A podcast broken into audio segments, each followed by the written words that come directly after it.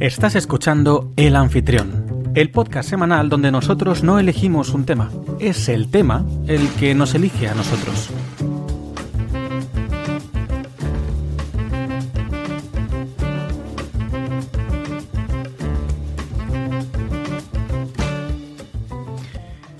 Hola, te doy la bienvenida a El Anfitrión. Mi nombre es Rubén Gómez Amaya y soy quien te acompañará durante la próxima hora para que descubras conmigo qué sorpresas nos esperan hoy. Quinta temporada, episodio número 9. Si has llegado hasta aquí, probablemente haya sido porque ya nos conocías o porque te has equivocado. Sea cual sea la respuesta, tienes suerte de escucharnos. Por si no lo sabes, puedes encontrarnos en plataformas como Podimo, Spotify, Apple Podcast, Google Podcast, iBooks o Amazon Music, entre otros. Hoy tengo conmigo a Patricia González, subdirectora del programa y experta en quejas y reclamaciones. Jorge Pérez, Jorge Pérez, editor y nuestro analista geek de confianza. Alejandro Rufus, nuestro community manager y cinéfilo empedernido. Por último, te estarás preguntando por qué narices estoy hablando en inglés. Bueno, esto se debe a mi amiga Patricia aquí presente. Ella odia el inglés. Es un idioma que se le atraganta. No hay manera de que se lo aprenda. Te habla catalán y francés sin problema. Pero el inglés es incapaz. Así que pensé, ¿no es esta una oportunidad única para molestar a mi mejor amiga?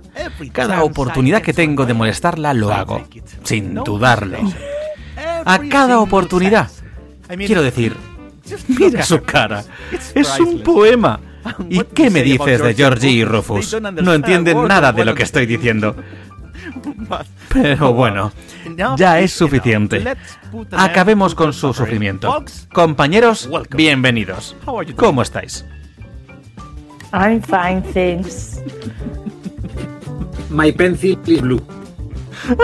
Nice to meet you. Hi, hello. Y porque me he puesto nervioso al principio porque estaba entrando la risa, pero... Hi, hello.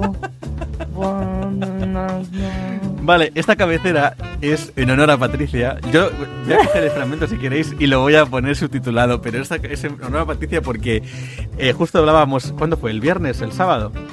De la incapacidad que tiene Patricia para hablar en inglés. Ya le he dicho a. Ya, eh, vamos a hablar en inglés los miércoles. No te y, y, claro, no sé si lo habéis Solo entendido o no. Patricia sí que se ha ido entendiéndolo porque se estaba riendo. Pero eh, no sé si Rufus también y Jorge, desde luego, no. y eso que pronunciación ha sido una puta decidido mierda. ¿eh? abandonar y ponerme a buscar unas Es que- cosas de ajuste y ya está. Eso Es que mi que- pronunciación, sobre todo al principio, porque me he puesto nervioso, me he equivocado en una palabra, te digo, porque me empezó a dar la risa y digo, mierda, mierda, que tenía lo del inglés y no he practicado todo lo que querría haber practicado, que es muy largo el texto. Pero he dicho, es va, que venga, eh, vamos para adelante. eh, yo le estaba, le estaba contando, lo vamos a contar en antena, le estaba contando a Luis, uy, a Luis, a, a Rubén, que, Luis está otra vez con sus cosas de Suiza y tal y no sé qué, y digo, joder, es que como, como mm, buena persona que migra con dedos de frente y que no se piensa que España es la puta bomba fuera de la frontera, eh, cada vez que pienso en intentar hablar en inglés fuera de España, solo se me ocurren situaciones en las que me, me dejan, en plan de... y esto se descojonaba y yo, es que intento hablar en inglés y es como, "Mm, sorry, I have the, the, same right to you to be here, okay? Let's go, out to the supermarket, racist. y cosas así. Entonces, mi, mi, o sea, mi léxico está delimitado a maneras en las que defender de Pues imagíneme a mí ahí, eh, trabajando en el texto, escribiéndolo y tal en inglés, y hay algún punto en que he dicho, a ver, vamos a ver, ChatGPT, ayúdame a traducir esta mierda. y he dicho, vale, pero esto no me gusta, esta frase está mal dicha, yo no la diría así, y yo la cambiaba. Esta Es frase que- tampoco, yo no la diría así, y yo la cambiaba. En el, Mira, de en verdad. el Discutiendo con el chat GPT. Claro, es que en el futuro vamos a ir con estas cosas. Ya lo decía eh, este verano eh, Manuel Burke en, en Buenismo Bien, que el día que se implante la inteligencia artificial en una cosa positiva como es la de romper la barrera del idioma, eh, va a haber unos beneficios increíbles porque ya te vas a poder entender con casi cualquier persona, no sé que tenga un dialecto un y tal que la IA no lo entienda. Vi un vídeo de una inteligencia artificial, no sé hasta qué punto es bueno, ¿eh? porque vi un vídeo de una inteligencia artificial de, bueno, era un vídeo de, de Zendaya, hablando en una entrevista, veis qué previa más larga estamos haciendo, en una entrevista, eh, es el típico programa Late Show, ¿no? y hablaba un poco de no sé qué, de unos patines con su padre, no sé qué tal. Bueno, pues justo se pone el vídeo al lado, porque es una publicación de nada, de 40 segundos en total, como mucho. Y se ve el mismo vídeo de Zendaya, con la voz de Zendaya, hablando en español y moviendo los labios. O sea, la inteligencia artificial. sí. ¿Lo has visto tú ese vídeo? Sí, no, he visto varios hechos con esa inteligencia artificial, sí. No, eh, ¿ves? Esa es la parte mala. Eso es terrorífico primero porque te quita el trabajo, por ejemplo, a porque está súper bien hecho en realidad, ¿eh? Y, le quita el trabajo, por ejemplo, a actores y actrices de doblaje. ¿Eh? ¿Jorge? ¿Que se ha cortado? No, que digo que se movía un poco la boca, en plan de que se bailaba un poco de arriba abajo. Digamos que pero... por el tema de la inteligencia artificial, pero. Jorge, ya no sé, pero... ¿Os dais cuenta de que Jorge está hablando como si fuera un robot? Sí, es una IA. Es una IA. Jorge, Jorge IA, el que más odia, el que más odia las IAs, habla como una IA. ya está, empezamos la, mutación. bueno, vamos a empezar. Vamos a empezar con las recomendaciones, ¿de acuerdo? Que de hecho empieza Jorge. Jorge, bueno, eh, Mr. Mister IA. Jorge GPT. Jorge GPT. Jorge, además, se apellida, bueno, lo puedo decir, ¿no? Lo digo siempre, Pérez. Jorge, Jorge Pérez, Jorge Pérez. Jorge Pérez. Venga, va, dale. ¿Se, oye, ahora mejor? O... Eh, no pasa nada, sabemos que es un robot, te aceptamos igual, te queremos, dale para adelante, venga. Aquí queremos a todo el mundo. Sí. Vale, eh, vengo con dos recomendaciones.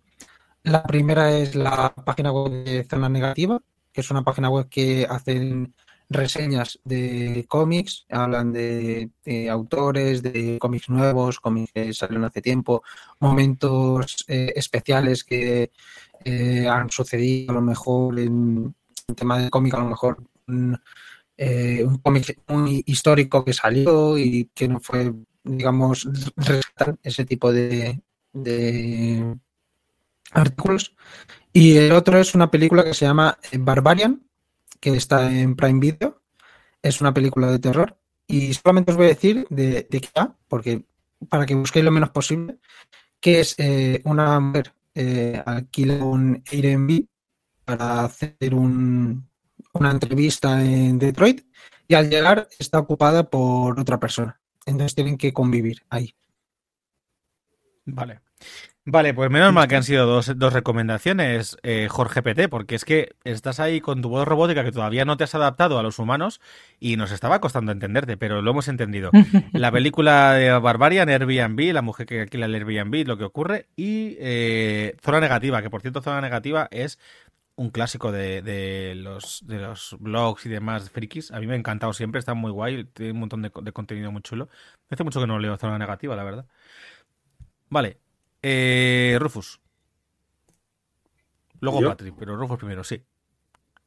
Vale, de acuerdo. Es que he pensado, que he pensado, he pensado que te dejo siempre el último, he dicho, va. Ah, pues, por una vez vamos a dejarlo ahí No, eh, pues precisamente todas las veces traigo muy preparadas las recomendaciones. Tengo aquí un archivo abierto con lo que he escrito. Hoy está, aquí está dos líneas de aquí arriba.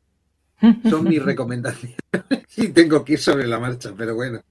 A ver, la primera, todo el mundo va a estar de acuerdo conmigo. Pero es que yo lo estoy viendo ahora y me quedan dos episodios para terminar, que es la tercera temporada de Solo Asesinatos en el Edificio. Ah. Y que no la había visto todavía. ¿Y, qué tal? ¿Qué tal? Bueno, entonces has visto la 1 y la 2. Eh, sí, claro, la 1 y la 2 la he visto. Me está gustando más esta que la 2, la verdad.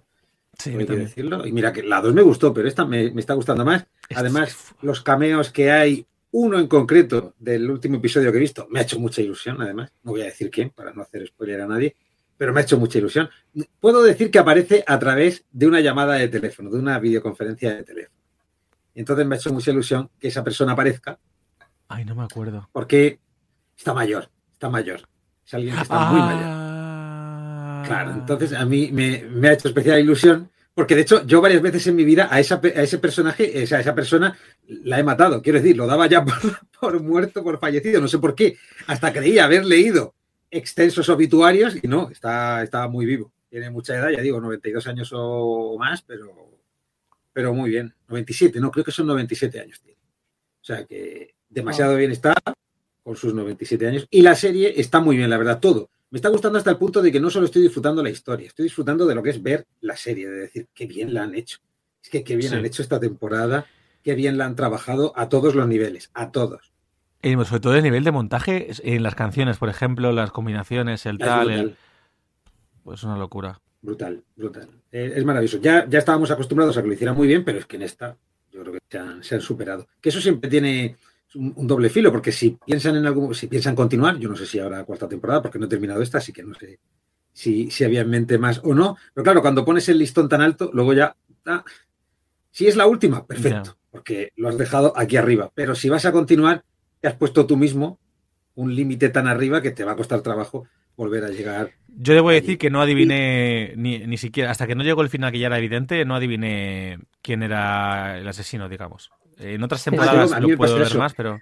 Rubén, Rubén y yo eso estábamos mismo. en plan de, creo que es este, no, pero es que esta, pero es que este, y la de allá, y la de más acá. Estábamos perdidos. Sí. Yo en las otras temporadas ya a estas alturas ya sabía más o menos por dónde iban los tiros, pero en este caso estoy perdido por completo. No, Así que solo disfruto con cada episodio y cada revelación, porque lo que es intentar saberlo, yo ya he, he tirado la toalla y he dicho, ya, déjalo, que te va a dar aquí un, te va a dar un parraque de, de, de, de pensar.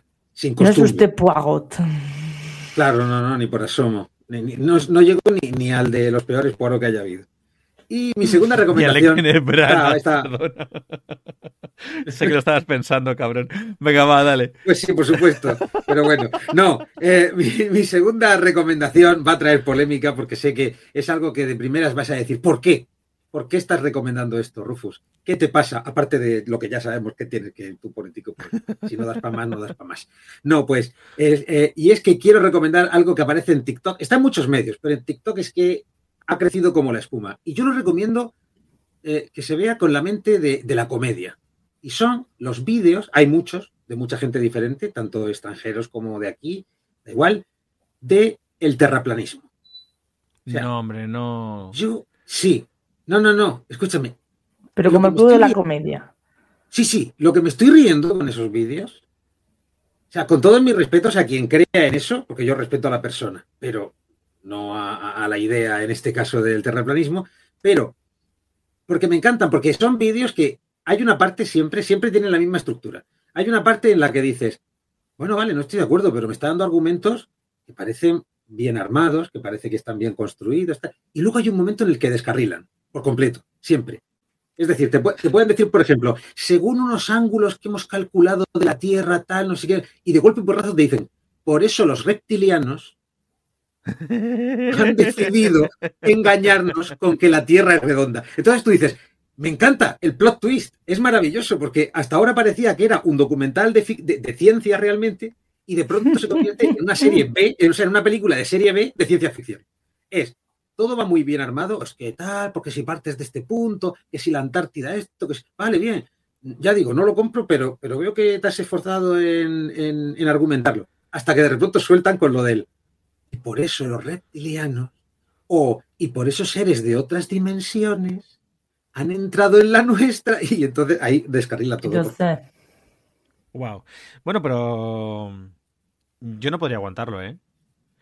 Me pasó uh, pues con Jorge, no, no, lo iba a contar, pero, pero como Jorge también está un poco pillado así, me pasó con Jorge que cuando yo estuve con él ayer hablando, ¿sabes qué? No tenía tema, pero lo voy a hacer muy rápido, de mención como cierre de programa, ¿vale? Para porque tenemos un tema duro, tenemos un tema duro, entonces para, para, no, si te voy a dejar a ti, yo lo voy a cerrar, para, para que se acabe con un poco mejor sabor de boca. Patri, dale a las tuyas, que nos hemos, llevamos un retraso importante, dale caña. Pues yo eh, voy a recomendar, como hemos estado hablando en, en privé, en privé eh, anteriormente, la banda sonora de El Gran Showman, porque efectivamente es que, eh, es que está muy bien hecha. engancha, es adictiva. Y, ¿qué le vamos a hacer? Pues es que es que no, no solo podemos recomendarla. Eh, en concreto, por, por, hacer una mención en que esté no está, podemos meter la de This is, This is Me, ¿no? Que es como. Sí, ¿sabes, cuál, ¿sabes cuál es mi favorita? Eh, ¿Cuál? From Now On. La versión. ¿Ah? From Now On. Uh, es que también tiene mucho. A mí me gusta, bueno, sé que es un poco moñas, pero me gusta muchísimo porque real que cada vez que la escucho eh, se me saltan las lágrimas y si lo viese en directo creo que me daría encima la de Never Enough. ¿Sabes que Sí, que no, que no, canta ella. Sí. Esa es. La cantante, la, la, la, actriz no es la que está cantando la canción, es una cantante ya. profesional. Rebecca Ferguson ya quisiera tener esa voz, pero. Con lo que a mí me gusta Rebecca Ferguson, pero eso fue para mí un palo. Es preciosa. Es que de no, verdad, ya, ya, ya, claro. Eh, no, canta, baila, es como Zendaya, no, canta, baila, modela, hace de yonki y luego te hace un posado para el bogue. Todo lo hace bien, chica. La amo, ¿eh? Pero, joder, me la podrían repartir un poquito. Y yo Quasimodo. ¿Y tú qué pareces Quasimodo sin la voz como Los Ángeles? Y encima no canto bien, es que de verdad es terrorífico. Y con el puto tendedero de fondo que refleja reflejo de la precariedad de la crisis. Oye, que eh, oyentes, si nos estás viendo, que sepas que, aparte de lo que dice Patricia, eh, que sepas que Jorge no es que esté enfadado, es que el pobre está peleándose con su internet. Eh... Ay, es verdad. Pero no es que esté enfadado, ¿vale? Seco. Vale, vale, mi siguiente recomendación, yendo con las canciones, eh, la canción de Mía, de Belén Aguilera. ¿Esa no la he escuchado? Porque es de un LP de hace tres siglos. Pero ah. como yo me puse en plan friki, eh, pues, pues me escuché todas las canciones y, y, las de catalán también que tiene, que son muy chulas. Y, y esa en especial es como que te, te da así un, un, abracito a la patata que, que, es muy mono. Y bueno, cambiamos el tercio de música, nos vamos a, a las series. Eh, estoy viéndome La Mesías, ¿Qué tal está? Eh, increíble. O sea, una obra maestra de los Javis. Mira que tienen sus peros, porque son dos personajes particulares, pero es que han hecho una serie increíble. Me faltan dos capítulos. La serie termina, es, de capítulo por semana, como antaño. Y, y, bueno, es que han hecho un trabajo francamente brillante, o sea, es que es brillante. Brillante la. O sea, la gente está como muy enfocada en, en, el tema este de pues la religión, tal, tal, tal, no sé qué. Pero para mí es como eh, un replantearse todo el rato la sociedad y las normas que la rigen y cómo las sectas eh, son a la vez eh, lo peor, lo mejor, eh, qué normas valen, cuáles no, cuáles son válidas. Es, como te estalla la cabeza a partir de un punto que dices, claro, es que qué es lo bueno y qué es lo malo en realidad. Me, me gusta ese girito. Al menos a mí me, me, surge esas, esas meditaciones, esta serie.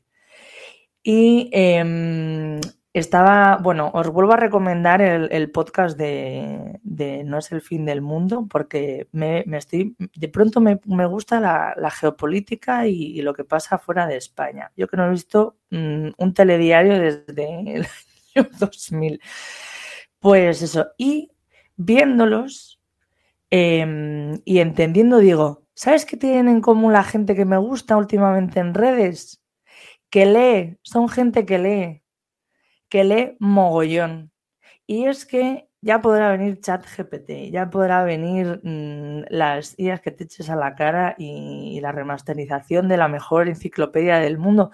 La gente sigue teniendo la capacidad de leerse tres tochos y convertir eh, y convertirlo en oro. Porque te hablan de libros que dices, no había visto este libro en mi vida, ¿sabes? O de temas que dices, pues en la vida hubiese leído yo sobre esto. Pero son gente que lee y sabe transmitirlo bien, así que chapo, chapo. O sea, hay que leer. Niñas, niños, hay que leer. Es así. Así que esa es mi última recomendación, que la gente lea. Vale, pues me pongo yo con las mías porque tengo bastantes, tengo 14 recomendaciones. A tomar por saco. Esto espera que tengo que recogerlo. Esto hay que mover. Patrick Cara. Voy a apuntar este momento. Genial. Vale, bueno, pero voy a, ir picaditos, ¿vale? Porque no me apetece entretenerme mucho. Y iba a poner incluso. Voy a, una de las recomendaciones, como es una cover que hay en YouTube, la pongo de fondo y lo que dura intento hacer tal. Pero es que tampoco me gusta tanto la cover. No recomiendo la cover en sí. Ahora entenderéis un poco a lo que voy. Eh, bueno, yo empiezo, ¿de acuerdo? Ya con esto vamos viendo. Primero que el miércoles, el día, eh, el día del trabajador, no, pero el trabajador, el día de todos los santos, perdón, que ya me estaba liando, eh, era festivo y aproveché con mi familia para ir a ver el musical de Chicago. Entonces, yo vengo a recomendar Chicago el musical para que, por si no lo habéis visto alguna vez y paséis por Madrid y tenéis la oportunidad, que sepáis que yo la he visto dos veces el musical, prefiero el musical aquí en Madrid, porque yo no digo la película, y la anterior vez me gustó menos. Me gustó mucho y sin embargo esta me ha gustado bastante más. Eh, me hace muchísima gracia las actrices elegidas, al menos las que a mí me salieron. Me dio mucha pena porque el actor que iba a hacer de Billy Flynn, el abogado, eh, el actor principal es Iván Lavanda, que Patricia sabe quién es. Iván Lavanda es básicamente uno de los profesores de OT de la última edición, es el que dobla a Thor, a Chris Hemsworth, y además es uno de Ah, los sí, protagonistas también. y es uno de los protagonistas de La Jaula de las Locas. Eh, total, que yo le quería ver porque digo, ah, coño, es el que hace de Billy Flynn, pero no estaba, estaba el cover. Ay, Pero qué rabia. No pasa nada, lo hizo increíble el cover, ¿eh? Víctor Fernández Sí. me parece que se llama. Pero es verdad que lo eché en falta porque dije, yo quería ver a ver a la banda, pero bueno. Es que es El un fenómeno encima del escenario. Sí, sí, el musical increíble, la música en directo impresionante, porque encima no paras de ver todo el rato a la orquesta, porque es parte de la escenografía de Chicago, así que increíble, os lo recomiendo muchísimo. Y tenéis que verla sí o sí si os gustan los musicales. Y sobre todo si os gusta la mala leche, porque es un musical que básicamente eh, es una oda, una oda y una, eh, una eh, celebración del hijoputismo. Es como, cuanto más cabrón eres, mejor te van a salir las cosas. Si pisas a los demás, triunfarás. Claro, es todo desde una crítica, ¿no? Pero es una crítica muy mordaz y muy inteligente. Entonces, bueno, hay, esa es una de ellas. mucho, hay mucho que sea su Biblia. Chicago. Ya. Eh, luego quiero también recomendar que después de eso fuimos, eh, estábamos buscando un lugar para un lugar para cenar y bueno, lo típico, ay, que vamos al mercado, al Jardine, al Jardine Market, a un Vips, a un no sé qué, que son lugares que son muy, muy, muy, tiene mucha gente, ¿no? En, eh, aglutina mucha gente, sobre todo en festivos, eh, cadenas rápidas y cosas así. Y entonces caminando de repente hacia Sol, es una, es un bar de toda la vida que encontramos, lo voy a recomendar. Se llama Bar con Gusto. Eh, bar con- lo he apuntado. Bar con Gusto, Puerta del Sol. Está en la calle Carretas, número 29. Simplemente es un bar de tapas típico que también tiene platos eh, combinados y cosas así, pero el, tío que nos atendió súper amable, nos invitó también a unos chupitos, ahí muy majo. Y aparte de eso, unas tapas increíblemente buenas, unas raviolis increíblemente ricas, unos huevos con jamón que estaban muy ricos también, y unos calamares a la romana, como veis, típicas tapas raciones españolas, creo que estaba increíble. Muy bien. Entonces, me Porque los calamares buenos están en Madrid, no en la costa, sorprendentemente. Sorprendentemente. Eh, Yo es que Pero cuando bueno. pedí calamares en Barcelona y los probé dije, pues me voy a la Plaza Mayor. Es verdad que aquí están muy buenos. Total, que es verdad que eh, es un bar típico bar, creo que estaba abierto desde 1920 o 1905 o algo así, como una locura, ¿no? Entonces lleva toda la vida ahí, llevará 100 años por lo menos. Es una locura de bar. Es pequeño, castizo y sin embargo tenía música puesta reggaetonera y no sé, era una mezcla extraña que, que a mí me gustó mucho y me enamoró. El choque Sigo. cultural. Sí, pero sin embargo estuvo muy bien, ¿eh? Debo decir que... O sea, pero sin embargo, no, por favor, Rubén, eso está fatal dicho. Sin embargo, estuvo muy bien.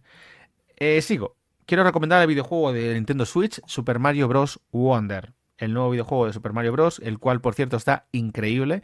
Me parece una locura lo que han hecho con el juego, cómo han reformulado y han dado una vuelta a los juegos clásicos de Mario en dos dimensiones, cómo han quitado cosas como el tiempo y, sin embargo, se te hace muy urgente, cómo han metido misiones cada vez más complicadas y muy rápidas, cómo han metido un montón de, variedad y diversidad en la jugabilidad y en los tipos de misiones y de pantallas. Es muy entretenido, hasta me río a veces porque es que es divertido, tiene unas cosas que te, que te deja loco. Y, y, juego para toda la familia, para disfrutarlo y para sobre todo pasártelo muy bien en esos momentos en los que dices, quiero desconectar, me juego 3, 4, 5 pantallitas de Super Mario Wonder y a seguir con mi vida y con mi jaleo. Muy recomendable el juego, de verdad, ¿eh? muy recomendable. Sigo. Quiero recomendar la película también que la he visto de Blue Beetle, eh, Escarabajo Azul, Blue Beetle. Básicamente la, la, última película que hicieron los de DC de superhéroes, que yo creo que queda un poco tapada, lo hablaba con Jorge ayer que quedamos, y ha quedado un poco tapada por, por toda la polémica y revol, re, momentos revulsivos que está viviendo tanto DC como Marvel como todo el mundo de superhéroes en el cine. Y sin embargo la película es muy disfrutona. Es muy disfrutona, yo la recomiendo además ver en versión original porque es una familia mexicana y no van de mezclar el inglés con el español. Y mola muchísimo también el, las, las, actuaciones, la historia es muy es la típica historia de origen, sin embargo es muy divertida y con una importancia en la familia muy interesante. Me encanta la parte en la que empiezan a, elogiar a un superhéroe y porque tiene cachivaches y entonces uno dice, ay, pero es, como Batman, claro, universo DC. Y el tío de este le dice, sale en el tráiler esto, ¿vale? Y el tío de este le dice, Batman es un, Batman es un fascista este no, no sé qué. Entonces son momentos como muy graciosos que se ríen de sí mismo. Está guay, está bastante guay. Continúo. Quiero recomendar un vídeo de eh, Taramona. De. Uy, va, mierda, que me he metido donde tenía que meterme. Aquí. De Rodrigo Taramona. Eh, nuestro sponsor de confianza. No, no nos recomienda, no, no, nos patrocina nada, pero está bien decirlo. Taramona hacía mucho que no recomendábamos nada de él y justo hoy, me parece que ha sido justo hoy, que estamos grabando esto un lunes, ha subido un vídeo, o sea que a día de hoy es el último, y si no, cuando lo veas esto será de los últimos, que tiene que se llama Don't Tilt. Don't Tilt, no te tuerzas. Eh, si no lo habéis visto, lo recomiendo. Es uno que básicamente se lo a Patricia, además también, en el que te recomienda, eh, te hace un paralelismo muy interesante con el póker. Mejor lo cuenta muy bien él, pero básicamente es como en el póker, cuando tú tienes una mano, si pierdes, te replanteas tu, tu método de juego. Y entonces empiezas a hacer cosas que quizá no habrías hecho si no hubieras perdido. Y entonces es cuando empiezas a cagarla y te fijas en las monedas que tienes y te fijas en cosas que no tienes, en las fichas que tienes, te fijas en cosas así. También pasa cuando ganas la mano y te emocionas y te vuelves imprudente y haces no sé qué. Y entonces todo eso tienes que recordar que es solamente una mano, no es la partida entera. Pero todo esto como paralelismo, mucho mejor contado por su parte de eh, la vida. Cuando tú tienes una cosa como, y además, Patricia, me encanta el ejemplo que pone como tenías un proyecto estupendo, tenías algo muy interesante que hacer, sabías hacia dónde ibas, es una cosa que sabías que no podía haber, era la oportunidad, te ha surgido, todo estaba a tu favor y te han dicho no. Entonces, el vídeo, el vídeo hoy me ha venido como agua de mayo. Me ha venido de una manera que he dicho, la verdad, gracias Taramona, me has leído la mente, me has animado más de lo que pensabas, me ha venido en un momento muy determinado de mi vida en el que me ha gustado y lo recomiendo porque además es, es el típico tip de la vida que no tiene nada que ver con lo que él habla normalmente y sin embargo me ha encantado. ¿Eh? ¿Un muchacho eh, que lee? Eh, por eso me lo has recordado, porque lo tenía para apuntarlo y no lo he apuntado. Si no habrían sido 13 recomendaciones, pero es un número que da mala suerte, así que mejor 14. La siguiente es el videoclip que comentaba, que es... No, no recomiendo el videoclip en sí, el videoclip es una cover de una chica que se llama eh, Ali Sherlock. Es una cover de hace cuatro años de la canción de Total Eclipse of the Heart oh, de Bonnie Tyler. La cover no es nada de otro mundo. Está bien, la chica canta en la calle tocando la guitarra, tiene una voz bonita, se va equivocando de vez en cuando con, con las acordes, de vez en cuando. Bueno, sin más. Lo que yo vengo a recomendar es a la propia Bonnie Tyler.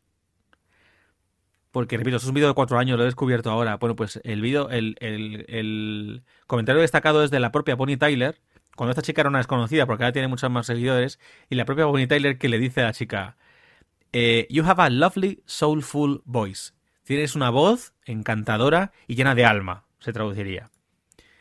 Entonces, que la propia Bonnie Tyler comente una cover de una canción suya me, me, ha parecido muy ilusionante pensándolo en la chica, ¿no? He dicho, joder, pues es que... Y entonces yo vengo a recomendar el comentario realmente, ¿vale? Continúo. Wow. Pues yo el, video... el, videoclip de Total Eclipse porque es una fantasía. Es una fantasía. De hecho, estaba a punto de recomendar la canción para meterla en la lista, pero de momento no lo voy a hacer, voy a guardármela. Además, el videoclip es más largo que la canción. Bueno, da igual, no quiero enrollarme. Eh, es... Sí, y da mal rollo que te cagas. ¿eh? Vale, otro. Ahora quiero comentar un vídeo de YouTube que también habla de música y es básicamente un vídeo de una recopilación de la cuenta de Voice Global, el programa de la voz. The Voice Global. Tiene una lista de un, recopilatorio de no sé qué año de las 10 mejores voces eh, masculinas. Y entonces el vídeo, por si lo queréis buscar, en el canal de Voice Global se llama The Most Legendary Male Voice. Es un top 10 de voz de hombres de la voz. El de mujeres es que no lo he encontrado, no lo he escuchado, pues eso no lo recomiendo, porque no lo sé cómo es. Pero el de hombres me ha parecido una locura. Las canciones y cómo están cantadas, y tenía que recomendarlo porque me ha parecido impresionante. Entonces, si queréis escucharlos, eh, son increíbles. Sabéis que en, las, blind auditions, las blind auditions, las, las audiciones a ciegas, eh, son canciones que como mucho llegan a dos minutos, o sea que se ve rápido el vídeo. Continúo. Ahora sí, música. El resto de son canciones, o sea que las voy a hacer muy rápidas. Os recomiendo la canción clásica Natural Blues de Moby. Una canción, Moby es un artista que a mí siempre me ha encantado. Esto es una canción que mezcla eh, un cántico que parece un cántico de, nativo americano.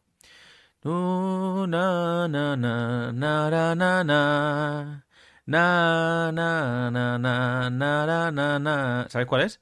Na, na, na, na, na, na, na, na, Bueno, pues es buenísima. Esa canción la tenemos ya en la lista también. Eh, las que ha recomendado Patricia ya las he metido, por cierto.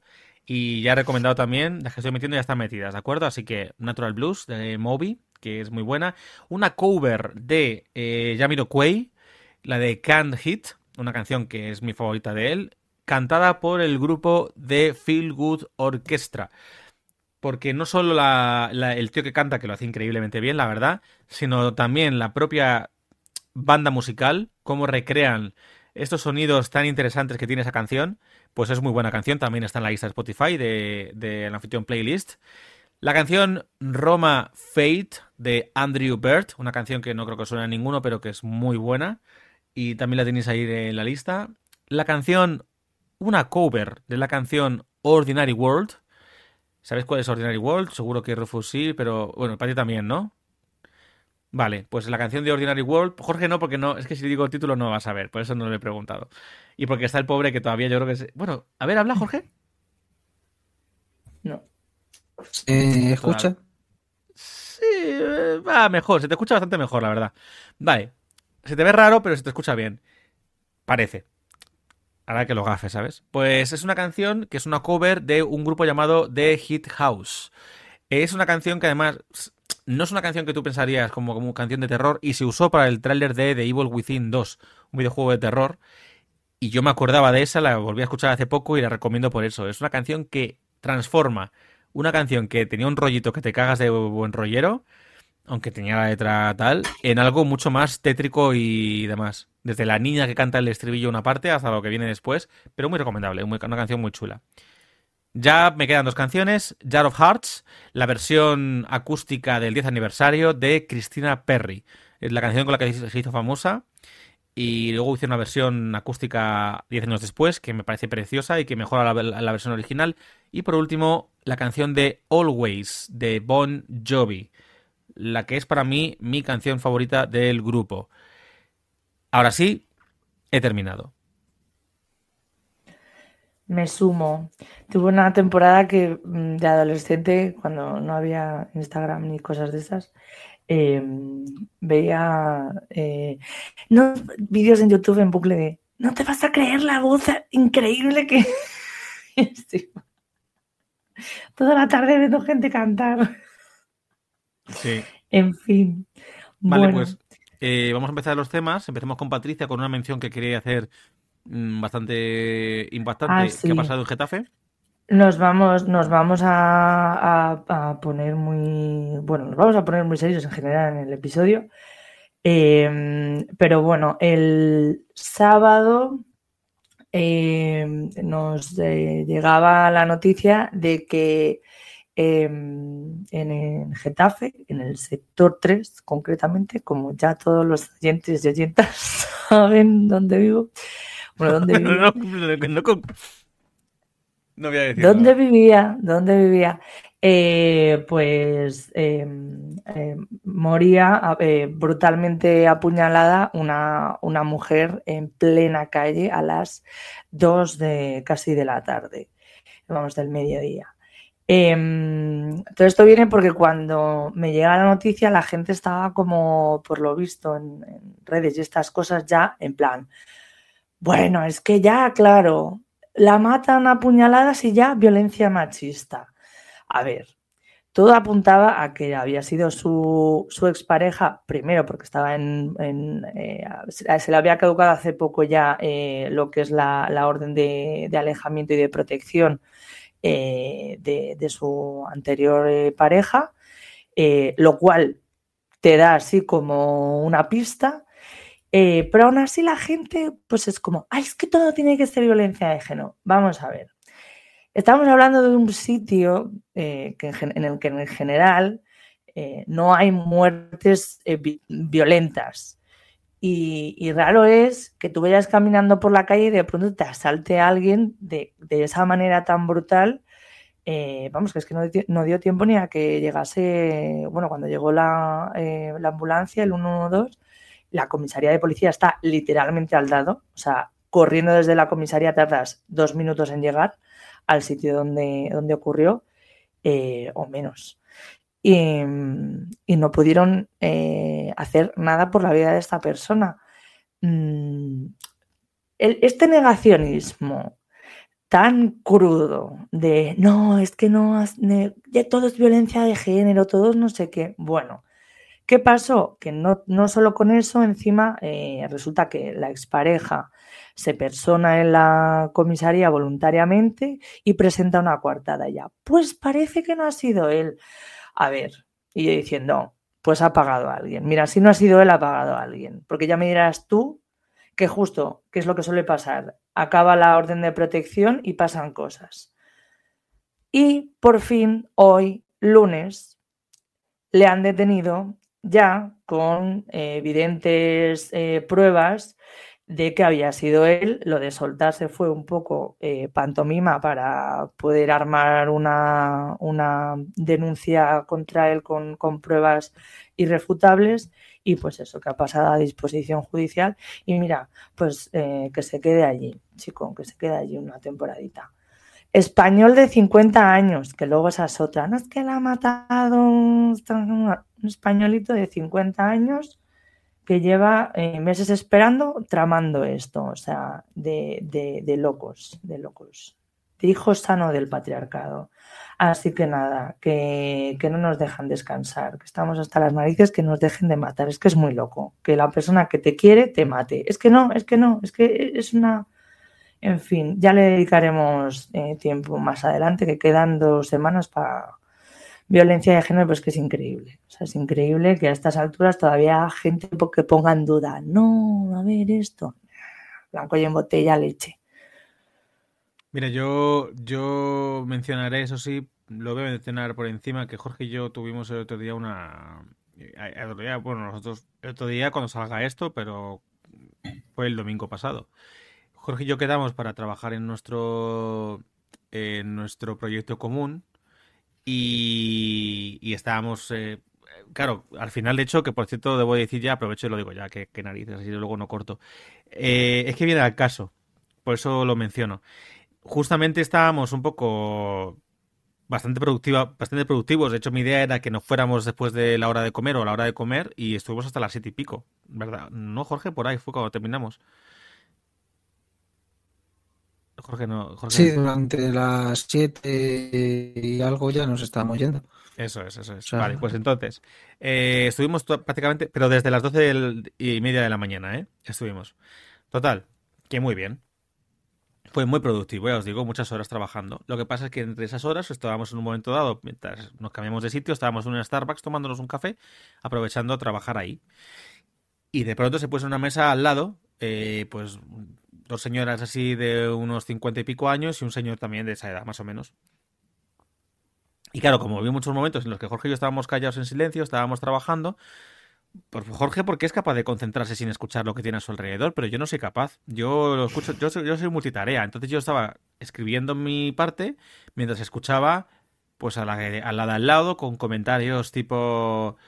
Eh, yo claro, me llamó la atención cuando empecé a decir, es que se está cargando eh, el país, se está cargando la democracia, se está cargando el feminismo. Ese comentario concretamente me impactó mucho viendo de quién venía.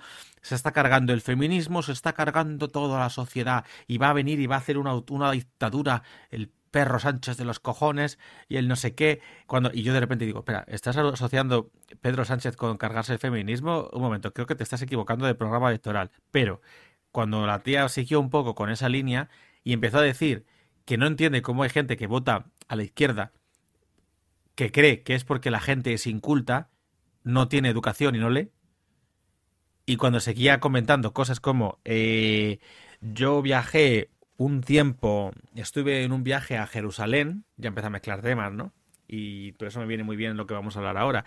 Yo hice un viaje a Jerusalén y cuando hice el viaje a Jerusalén, la verdad es que, eh, aparte de que allí tienen muchos derechos y, y, no sé qué, y cómo visten tal, y cómo lo tienen todo bien clasificado, y cómo patatín, patatán y patatá, de repente suelta lo de sí, porque yo fui a un museo que tienen allí en homenaje a los judíos, en el que cuentan la historia de cómo los judíos han sido masacrados a lo largo de la historia, no solo por los nazis y el holocausto, sino tal, y claro, es, es evidente que cuando tú lo ves pues claro, puedes entender muchas cosas y empatizas muchísimo, porque claro, eh, la gente no entiende ciertas cosas. Y ya llegó un punto ahí en el que yo me estaba mordiendo tanto la lengua que casi me sangra, y Jorge lo único que hacía era reírse porque no lo escuchaba, era capaz de concentrarse y ver mi cara de sufrimiento.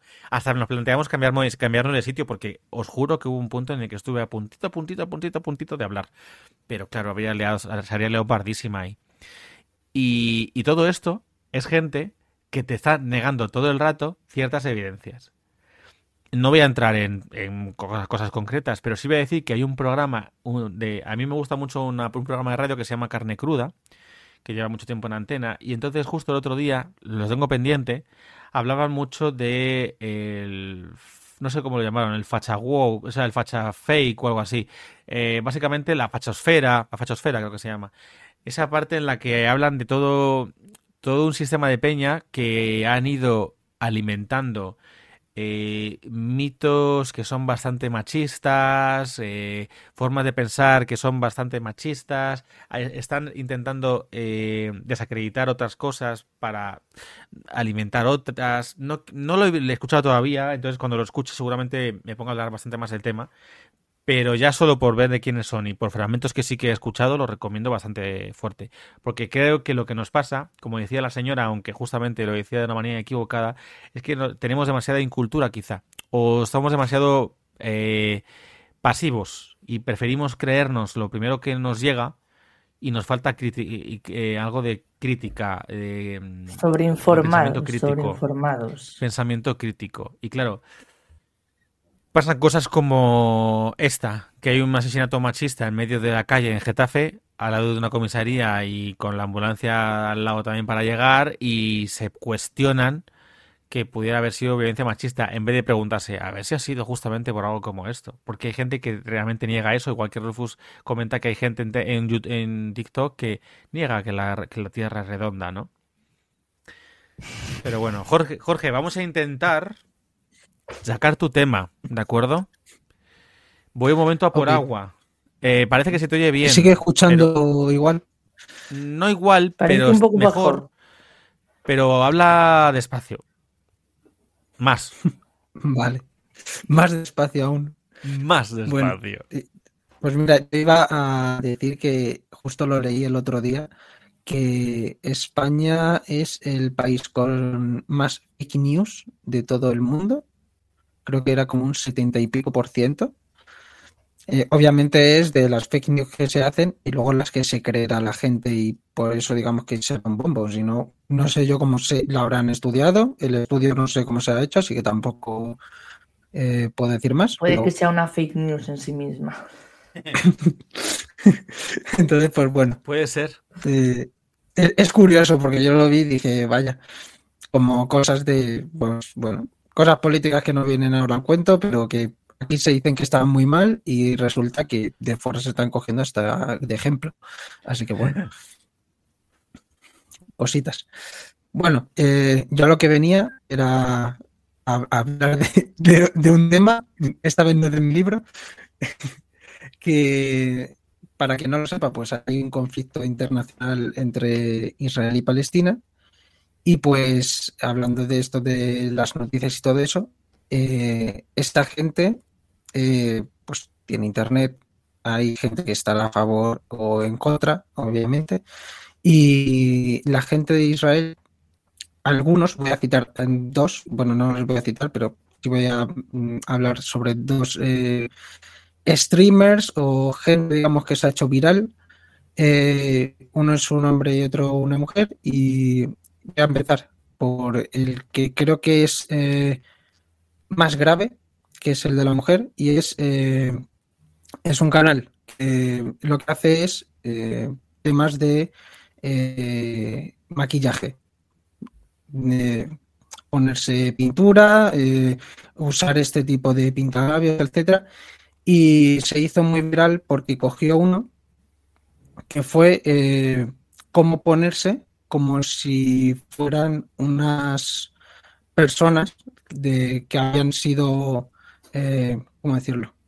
Habían sufrido el atentado de Gaza o cualquier cosa y cómo pintarse como lo estaban haciendo, en tono de burla, como que eso era fake, eh, todo eso era mentira, y lo que estaba haciendo era eso, explicar cómo mm, ponerse para asemejarlo. O sea, literalmente, el vídeo es que ni terminé de, de verlo porque me parecía muy bestia cómo, cómo lo estaba haciendo, cómo lo estaba eh, desarrollando con tranquilidad, como si fuera eh, me voy a pintar de un alien. Pues igual, pero era eso. Y me pareció fuertísimo. Y luego el, siguiente eh, era un hombre que lo que estaba haciendo era, este sí, en tono de burla y a mala leche, estaba cogiendo y el título, porque no decía nada, era un vídeo de estos cortos tipo reel, era cosas que yo sí puedo hacer y engazaron. Y estaba cogiendo cosas como abrir el, grifo del agua, cosas como coger el móvil y ver que tenía señal de internet y burlándose de cosas de esas. O sea, poniendo la tele, eh, abriendo el microondas. Bueno, yo solamente me voy a centrar en esos dos porque no he visto más. O sea, literalmente hay un par de palabras por primera vez en toda mi vida que en Twitter lo he, lo he paralizado porque me estaba saliendo por la gente que estaba en, contra de eso y que estaba diciendo cosas que es que ya me parecía demasiado fuerte. Madre mía. Pues venga, con esto no voy a, no voy a añadir nada por primera vez en esta temporada. Eh, Patricia, mm, continúa tú. Vamos con, con, el, con el tema, ¿no? El temazo.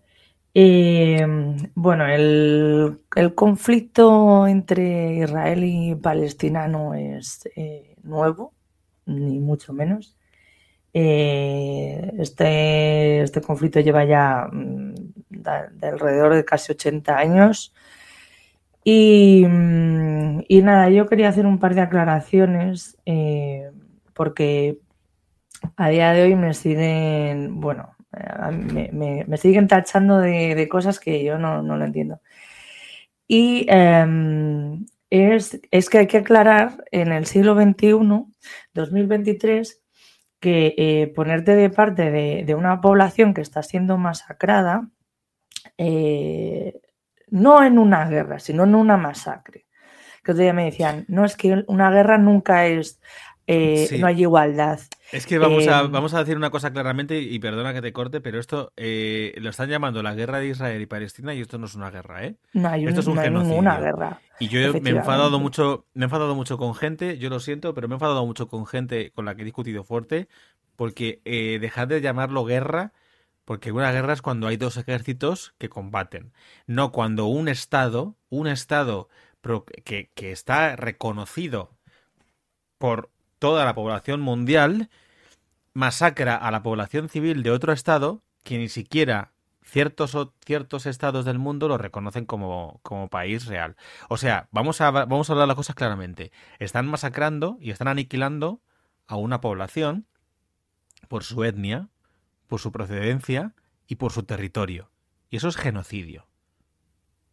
Sí, sí, además en, un, en un espacio eh, el cual está ampliamente catalogado por, eh, muchas eh, naciones, eh, bueno, organismos independientes, no naciones, como la mayor cárcel al aire libre del mundo. Entonces, bueno, yo lo, de guerra lo dejaría para, otra, otra situación. También hay que aclarar que, estar de la parte del pueblo palestino o querer apoyarles eh, no significa estar a favor de Hamas que, o, de que seas terrorista, cosas que no tienen ninguna explicación. A mí, me están también usando esos argumentos. Cuando me ven a mí defender, cuando yo me pongo a defender, es que, es que lo que no es justificable es que, pero como si fuera, como si fuera un argumento para, justamente para justificar lo que está haciendo el Estado de Israel.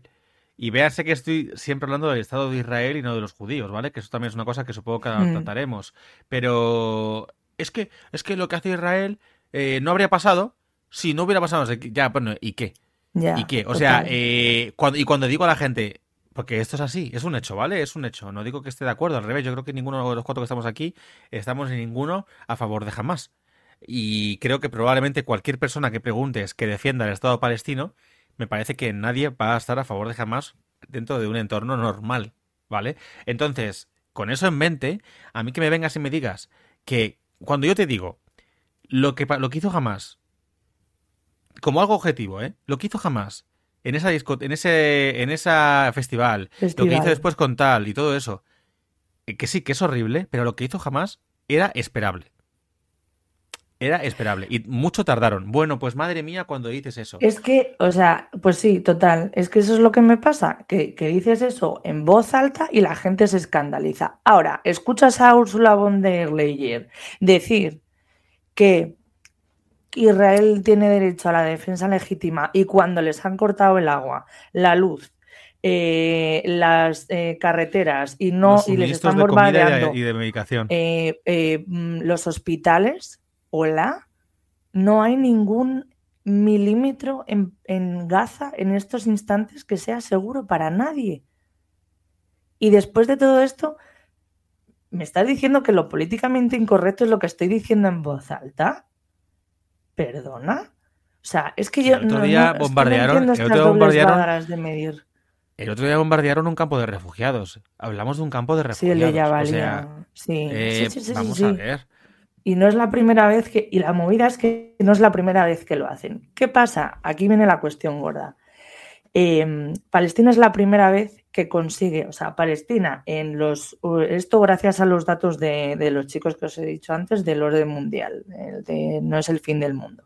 Decía, Palestina en los últimos 18 años ha conseguido acabar con la vida, o sea, Palestina jamás ha conseguido acabar con la vida de no sé si eran, mm, eh, sé, eh, no sé si eran 400 eh, personas o, o 4.000 X, ¿vale? Ahora, para que os hagáis una idea, en un solo día de incursión que han hecho ahora, han matado, sí, eran como 400, ¿no? Y, ahora han hecho pues mil y pico, 800. Dicen, has, duplicado en un solo día lo que has hecho durante 12 años. Ok, pero es que lo que lleva haciendo Palestina en Cisjordania y en Gaza triplica ese número por 23 veces. O sea, lo, multiplica, estamos hablando... Lo multiplica, lo multiplica. o sea, lo multiplica por, por 23 a las muertes que, que, tiene Israel. En cualquier caso, esto tampoco creo que se trate de, eh, números que también... Em, Creo que eh, separar eh, lo que hace una milicia terrorista del pueblo palestino es importante, número uno, independientemente de que el pueblo pueda sentir mm, como más simpatía o menos, o esté más o menos de acuerdo con, las cosas que, que, hagan, porque de facto, cuando tú llevas 30 años, eh, como ha pasado en Cisjordania, eh, intentando supuestamente tener un acercamiento pacífico y el resultado es que no se acaba la opresión, hay un control férreo de, todo, de las tierras, de las casas. O sea, es que lo que dicen que pasa en Venezuela o en Cuba, que llega fulano y dice, tú, esa casa mm, fuera para el Estado, es lo que está haciendo Israel en Cisjordania. Eh, este barrio, ala, derruido y ala, un asentamiento nuevo para israelíes. Carreteras, transportes públicos que no pueden que no pueden coger palestinos, que tiene que ser que es, paso únicamente campos, campos, campos de cultivo que cada dos por tres llegan los los em, ¿cómo se llama? los soldados israelíes, los revientan y ala, muérete de hambre y todo lo que habías construido a tomar por saco y una mata de patatas no tarda dos días en crecer, ¿sabes? Entonces eso lo están haciendo soldados israelíes, no una milicia israelí. Eso lo está haciendo el Estado de Israel, no un grupo de terroristas israelíes, no. Entonces, me parece importante tener esos dos puntos en cuenta. Hay una cosa que puedo, mencionar rápido, perdóname. Sí. Ahí, dejando justamente no, pero es que así como te preocupaba hablar todo el rato también, pues también, eh, y porque voy a decir cosas que, normalmente digo más en privado, pero es que me tiene muy cansado ese tema y es que no me voy a callar. Y a la gente le molesta, de verdad que lo siento, pero ah, pensado un poquito en lo que, lo que estamos hablando ahora mismo. Es que eh, esto no es ningún secreto. el, partido, el partido eh, radical de Hamas es un partido que se financió por el Estado israelí precisamente para vencer o para derrocar al, al, Partido de Liberación Palestina. ¿Cómo se llamaba? la Fuerza de Liberación Palestina, FLP me parece que se llamaba. Entonces, eso realmente fue un partido eh, financiado por Hamas, o sea, por Israel, para qué tal. Lo que pasa es que una de dos, les en la cara y otros dicen ya las malas lenguas más conspiranoicas que Israel sí que está detrás de muchas de las cosas. Porque mirad lo que ha hecho jamás, qué sentido tiene que jamás haga esto sabiendo, porque todos mundo sabíamos que iba a pasar esto que ha pasado ahora, y la excusa perfecta que le ha venido para poder hacer todo lo que está haciendo ahora, que es la matanza sistemática del pueblo palestino. Porque esto es así, una matanza sistemática del pueblo palestino.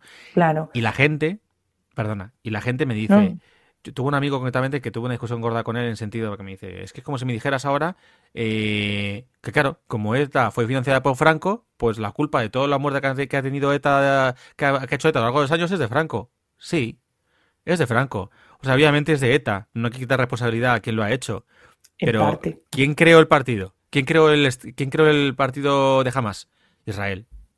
Todas las muertes que ha habido por parte de Hamas son sangre que mancha las manos de Israel. Que a nadie se le olvide esto, ¿eh? Que a nadie se le olvide. Claro. Más las que ellos mismos están, están. Es que me parece. Es que hay que tener cuidado con esto porque eh, estáis, estáis asociando jamás. Mucha gente me refiero. Se asocia jamás a Palestina cuando se le asociaría mucho más fácilmente con la propia Israel. Y me toca mucho los. Cataplines. Por eso que te digo que. Recuerdo a otras, a otras cosas que también han pasado de otros grupos así terroristas y tal. pues bueno. Pero si es que no es la primera vez. Claro, efectivamente, no es la primera vez. Entonces, a mí, como esas cosas de eh, intento asociar a un grupo terrorista con una población entera, em, pero luego, cuando un Estado está cometiendo una mm, barbaridad detrás de otra con su uniforme y reclamando que son obra suya, eso, bueno, a ver, legítima defensa. Perdón. Perdón. Entonces, em, yo me imaginaba, eh, bueno, luego lo de que es igual, todo el rato, no es que las pérdidas humanas son las mismas, vamos a ver. O sea, hmm. no estamos defendiendo, no estamos defendiendo a Hamas, no estamos defendiendo la, violencia, no estamos, eh, o sea, no es ninguna apología de esto. Sin embargo, son violencias que no están a la misma altura. Esto es lo de siempre. Se nos olvida lo macro de las cosas. Y esto es una cosa que a mí me trae por el camino de la amargura. Lo macro es muy importante. No están al mismo nivel.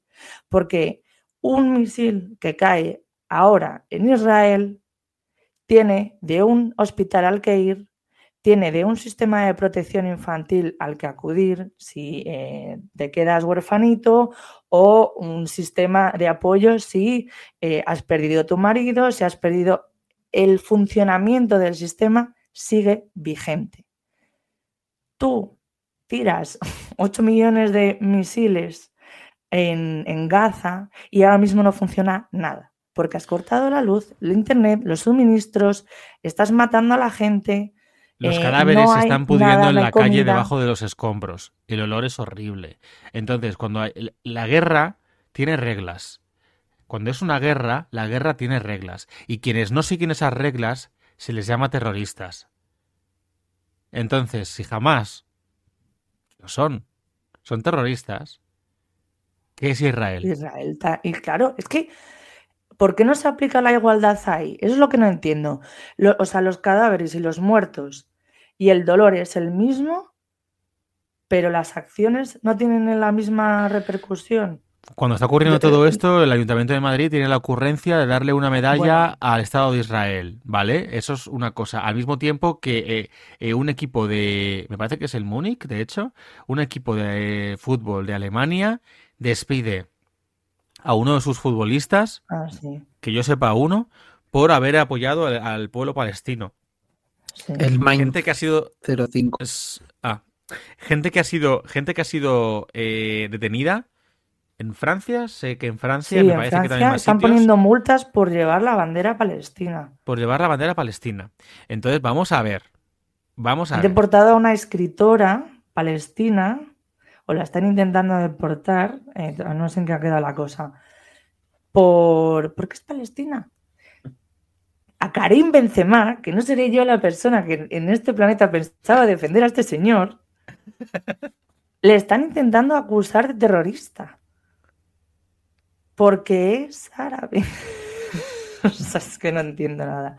No entiendo nada. Porque eh, está apoyando la causa palestina. O sea, se están haciendo unos movimientos por parte de Europa y, de políticas europeas que es que es sangrante y, tienen la poca vergüenza de que ¿eh? cuando, cuando decimos eh, este tipo de cosas en alto, los locos tirados, tarados y los que no estamos teniendo en cuenta el dolor de la gente, somos nosotros. Es que de verdad que no lo entiendo, es que me estalla la cabeza, es que no están en igualdad de condiciones, es que no hay ni, o sea, es que no se acercan, no se arriman, no se huele. Y yo no te digo que el dolor de una persona que está en Israel y que le han matado a su hijo, su padre o su tío, sea el mismo de, de, una madre que ha perdido a su niño, su marido, su prima.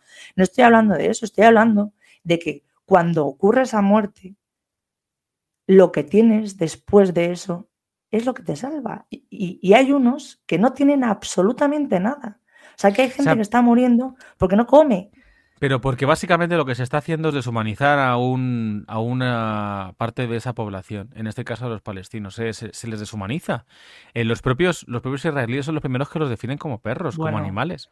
Cuando dijo que ellos no son humanos, son animales y los trataremos como tales. y es lo que están haciendo. claro, es, esa es otra cosa.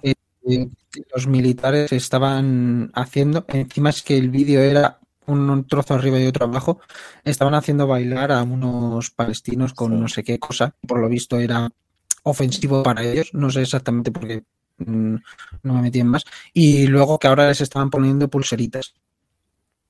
Y haciendo, y haciendo desafíos de TikTok con secuestros. O sea, pero es que volvemos a lo mismo. Es que jamás, ok, ok, es un grupo terrorista, pero esa gente que va de uniforme con el uniforme de Israel y que obedece al Estado de Israel está cogiendo prisioneros palestinos y los está torturando.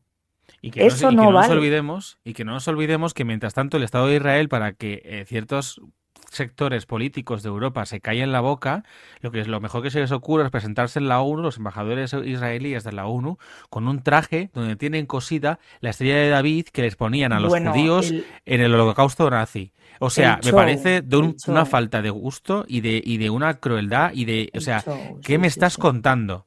¿Qué me estás contando? O sea, por favor, por favor. O sea, eh, yo lo que estoy viendo, lo que yo estoy viendo con todo este genocidio, porque me niego, repito, a llamarlo guerra, porque no es una guerra. Yo lo que estoy viendo con este genocidio es vergonzoso. Me está dando una vergüenza, ya no a nivel de nuestros políticos, que es tristísimo, a nivel social, alguna gente, algunas personas a nivel de calle, que estén defendiendo cosas y que lo que digo, lo que dice Patricia, que porque yo condene la violencia sistemática y completamente eh, asalvajada que ahora está cometiendo Israel, pero que ha cometido durante eh, unos cincuenta y pico, setenta y pico años, ya no lo sé, durante tantísimos años al Estado de Palestina, y ha ido colonizando y conquistando territorio a territorio poco a poco porque es su tierra sagrada y llegaron allí, le pusieron allí y dijeron, pues ahora nos toca a nosotros y ahora os jodéis y os vamos a echar de aquí, aunque sea matándoos y, y aniquilándoos y extinguiéndoos, eso no pasa nada. Entonces, cuando tú lo denuncias, la gente se escandaliza. Y ya eres de los que defiende a los que mataron a un montón de pobres europeos en un festival de música en Israel. Porque aquí, es que aquí el, tufito racista se huele, ¿eh? El tufito racista se huele. Bueno, es que luego si además echas, echas mano de, la historia, pues como siempre, eh, las, las, élites dentro de, Israel siguen siendo descendientes de judíos que vinieron pues de, de Polonia, de Hungría, o sea, gente blanca para variar. No solo eso, sino, o sea, ya no es lo que está pasando en, en, en Gaza y en Cisjordania, sino que dentro del propio Estado de Israel eh, hay judíos, porque el, judaísmo tiene muchas ramas, hay judíos que están a favor de la causa palestina, obviamente. Y hay barrios eh, en los que se han em, pues guetizado, porque al final también eh, judíos que tampoco están bien vistos dentro del Estado de Israel, porque son o de deriva árabe o porque tienen una rama que no es la que ellos estiman que es la del judaísmo correcto, etcétera. Toda esta gente está también eh, siendo maltratada, eh, entran en los barrios la policía judía, y, o sea, la policía de Israel y a hostia limpia con la gente que pase, la que tenga bandera o no, o estés por ahí haciendo tus compras. O sea, que es que no contentos con lo que están haciendo en Gaza, también están maltratando a sus propios ciudadanos que, por lo que me he enterado, no tienen los mismos derechos. O sea, es que es muy heavy. O sea, es que no tienen ni siquiera los mismos derechos y no están vistos mm, como ciudadanos si eres, eh, si tienes ascendencia eh, árabe. Eh, es que, en fin, mm, es una política que apesta. Entonces. y lo más curioso de todo esto es que, eh, claro, los sionistas, son sionistas, ¿vale? Que esa es la cosa que tenemos que decir. Eh, el Rufus está muy callado, como diciendo, no sé si meterme en este jardín. Sí, estoy, estoy ahí varias veces que, pero bueno. Eh, cuando quieras interrumpe. ¿eh? a mí lo que me flipa es como los partidos e ideologías de ultraderecha que tenemos en Europa, empezando por España, siguiendo por Italia, terminando incluso por, bueno, y Estados Unidos, el propio trampismo que se conoce como tal. Eh, son políticas mucho más cercanas a los pensamientos e ideologías que tenía la Alemania nazi. ¿eh? Y esto no es, ninguna cosa que...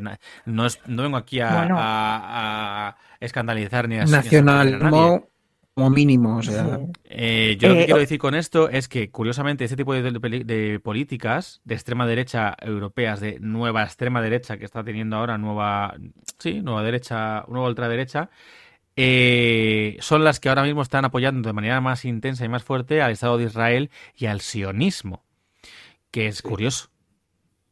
Pero porque, porque están, o sea, mira, para que te hagas una idea, eh, dentro de, del, bloque árabe, por así, en Oriente eh, Próximo y en, algunas, en algunos países que son árabes, por así decirlo, hay mm, hasta el 2020 o sea, había mogollón de países que no reconocían el Estado de Israel. Solo Egipto y Jordania creo que era. A partir del 2020 entran cuatro países más eh, a, reconocer y de hecho creo que Emiratos Árabes eh, todavía no reconoce al Estado de Israel y está justo en estos momentos entablando conversaciones. Marruecos acepta el Estado de Israel a cambio del software este famoso de Pegasus, con el que luego se ha destapado las cosas. O sea, que desde la comunidad árabe nunca eh, ha habido un apoyo a Israel y de hecho había encuestas muy locas, rollo en, en el Líbano el 90%, o sea, en Emiratos, por ejemplo, que ahora estaba cercano, el 62% de la población está en contra de reconocer el Estado de Israel. O sea, para que veáis la, como el peso de la, de la opinión pública en qué estado está. Y aún así, desde que Trump hizo una serie de acercamientos y Israel está, pues eso, dando pequeños regalitos, eh, al final están dejando como la causa palestina por, por tirada. Y esto es muy peligroso porque en el momento en el que efectivamente ya digan, bueno, pues esto está perdido ya que tal, mm, va a ser eh, horrendo, horrendo para la, población que está allí viviendo y que va a tener eh, consecuencias para todo el mundo. O sea, que esto no nos sale gratis. Y es lo que la gente no entiende. bueno, se están muriendo allí, qué pena, pobrecitos. No, pobrecitos, por supuesto, pero cuando luego pasen cosas que nadie se lleve las manos a la cabeza. Igual que con lo de Israel. Te llevas las manos a la cabeza, madre mía, no me esperaba yo este ataque. Te sorprende, en serio. Te sorprende con lo que estás haciendo. Es que mm, no entiendo qué cabeza cabe, de verdad. Em, yo no sé si tenéis algo más que, decir. Em, Te diría que si tienes algo que añadir, lo, lo, metas y les dejo a Rufus y Jorge por si quieren añadir algo y cerramos. Vale. Pues si queréis añadir algo. es el momento. Que añada Rufus, que no ha dicho nada, y luego... Rufus es que tiene Rufus es agudo porque es de Murcia. A ver, eh, no, es que, a ver, una cosa. Yo, mm, yo ya tengo una edad, obviamente, y yo conozco toda mi vida una situación que más o menos se ha mantenido similar. Es decir, ha habido guerras en esa zona, por ejemplo, cuando fue la guerra de los seis días, cuando fue la guerra de Yom Kippur, ahí podías hablar de guerras porque intervinieron otros países. Intervenía Egipto, intervenía Siria, intervenía Jordania. Entonces ahí podías hablar de guerras porque otros estados estaban interviniendo por, sus propios intereses, por supuesto. Tampoco era por, defender de gratis a, a los palestinos. Pero en este caso no se puede hablar de eso. Y estabais hablando antes de que había reglas en la guerra. Pero es que ya no solo en la guerra si Israel lo que dice es que esto es legítima defensa, incluso en la legítima defensa personal hay un principio que es irrenunciable, que es el de la proporcionalidad. Y en la guerra también, en, los tratados, en todos los instrumentos que hay que regular este tipo de situaciones, eh, la proporcionalidad es importante. Es decir, yo destruyo una base, o sea, tú destruyes una base mía, yo destruyo una base tuya. Tú atacas un eh, centro de entrenamiento mío, yo destruyo un centro de entrenamiento tuyo. Lo que no hago es, tú destruyes una base mía, yo bombardeo una ciudad entera, con toda la población civil y demás. Y eso es lo que está pasando aquí, que ha habido un ataque. Pero esto siempre lo ha pasado a Israel. ¿eh? Israel ha sido siempre de eh, los palestinos me tiran piedras yo respondo con lanzagranadas. Y entonces es, una costumbre muy típica la de no ser proporcionales. Y esta vez ya directamente se han dejado ir con todo. Y además, y yo con esto ya termino, ponen como excusa, porque el otro día vi un vídeo de un, programa de tertulia en Estados Unidos, creo que era, y mencionaban el tema, eh, el tertuliano que apoyaba el tema que apoyaba a Israel abiertamente y utilizaba el argumento que utiliza Israel de que eh, jamás eh, utiliza a la población palestina como escudo humano. Y que por eso cuando Israel ataca, pues hay muchas bajas civiles, porque es que los están usando como escudos humanos. Y me gustó mucho la respuesta que dio eh, una chica que era la que estaba apoyando en esa tertulia al pueblo palestino y decía, vamos a poner esta situación. A tu madre la coge un delincuente. La tiene como rehén y tiene un cuchillo, el delincuente. Y entonces llega el policía y para salvarla, en ese momento ve que él quiere pillar al delincuente, sí o sí. Y entonces saca su arma y empieza a disparar de forma indiscriminada y los acribilla a los dos. Y luego cuando le piden explicaciones y le dicen, ¿y por qué has matado a la mujer? Contesta, no, no, es que el delincuente la estaba usando como escudo humano. Pues no, no tiene sentido. Es decir, tú no puedes poner como excusa que el delincuente estuviera usando como escudo humano a esa persona para que tú dispares sin más y que la única solución que veas sea esa. Entonces, aquí lo que está pasando es eso. Eh, los atentados han sido una excusa, obviamente, terribles, desgraciados y, jamás es una, son, son terroristas, es terrorismo y es terrible lo que han hecho. Pero utilizarlo como excusa para bombardear, para decir a la población, id hacia este sitio que, que os apartéis de los bombardeos y luego bombardeo ese lugar en concreto, pues Vamos, que tampoco es que, estén disimulando, tampoco es que lo estén disimulando mucho. Eso es lo peligroso. Lo peligroso es que en otras ocasiones Israel sí ha hecho más, digamos, por su imagen a nivel internacional y demás, se han preocupado un poco más, pero en este caso les da exactamente igual. De hecho, el secretario de Naciones Unidas se les ha atragantado completamente. Eh, apoyó, dijo que no se podía hacer esto y directamente, prácticamente dijeron que, les faltó decir que era de jamás. El secretario general de, de Naciones Unidas, Antonio Guterres. Antonio Guterres. Y entonces y lo tienen atragantado por eso, y, que dimita y que dimite, no sé qué. Entonces, ellos ya no solo es que no se echan, yo creo que ya eh, ellos no van a volver atrás de forma voluntaria.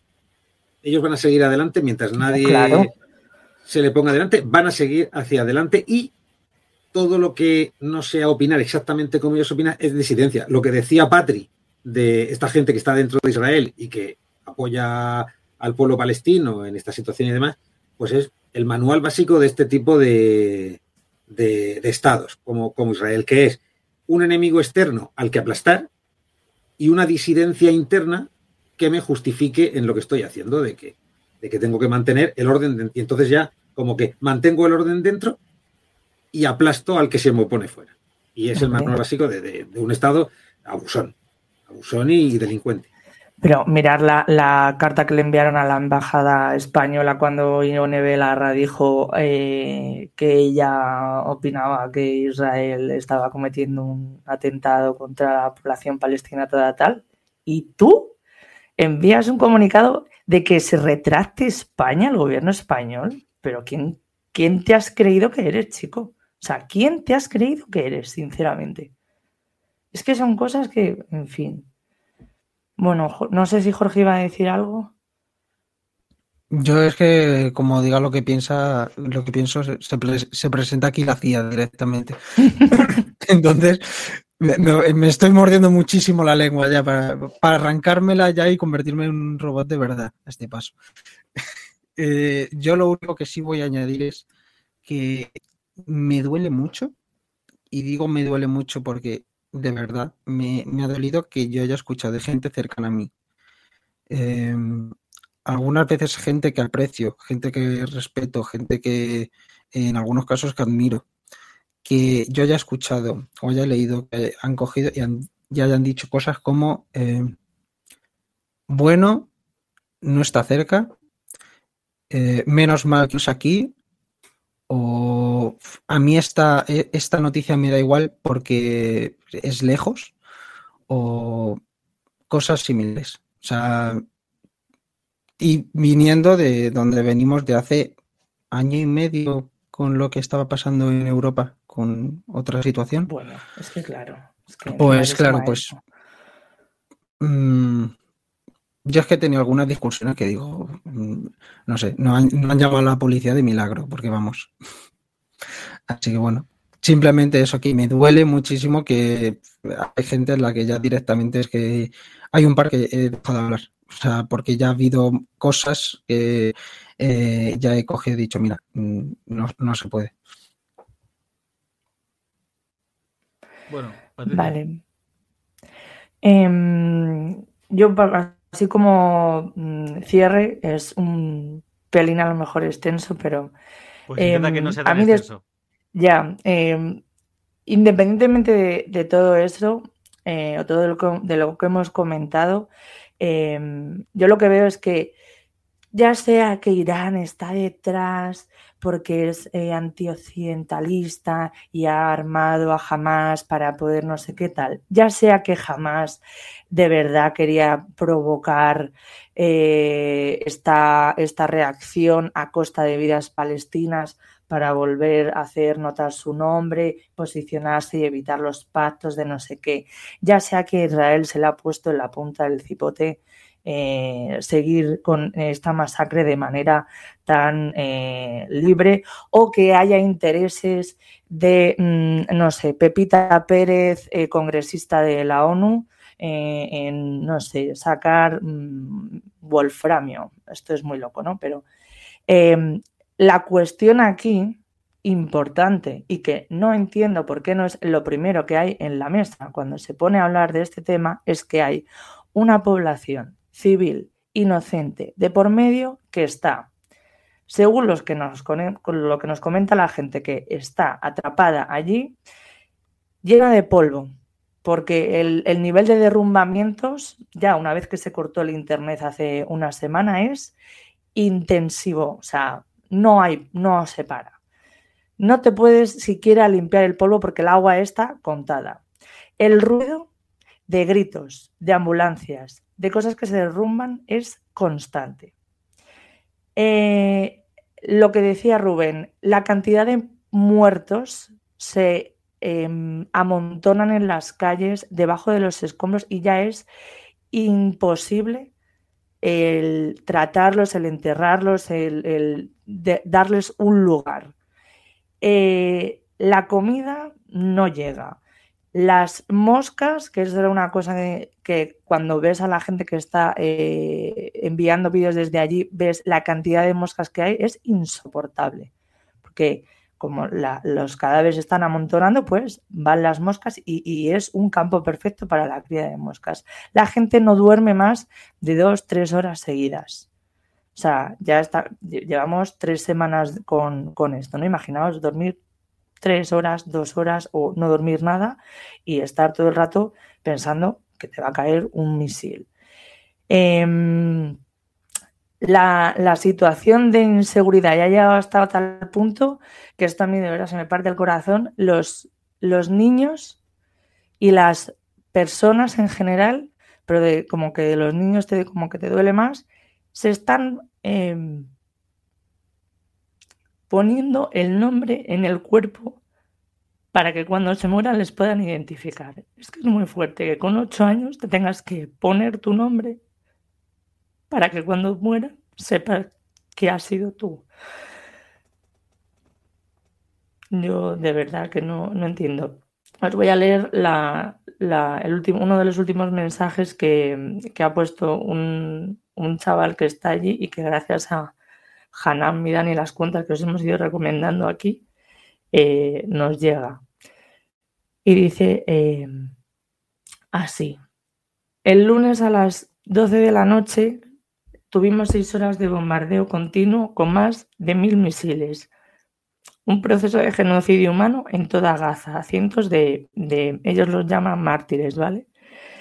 Eh, solo en nuestro barrio había más de 10 misiles. El fuego está por todas partes, los escombros están por todas partes, los, los, mártires están en todas partes. Nuestro turno es solo cuestión de tiempo. Estoy escribiendo la carta y mi corazón está a punto de explotar. Seis horas hasta ahora, muertos en vida cada minuto. O llegáis a salvarnos o no llegáis. Tomad posición y presionad a vuestros malditos gobiernos, pero no lloréis por nosotros cuando ya estamos muertos.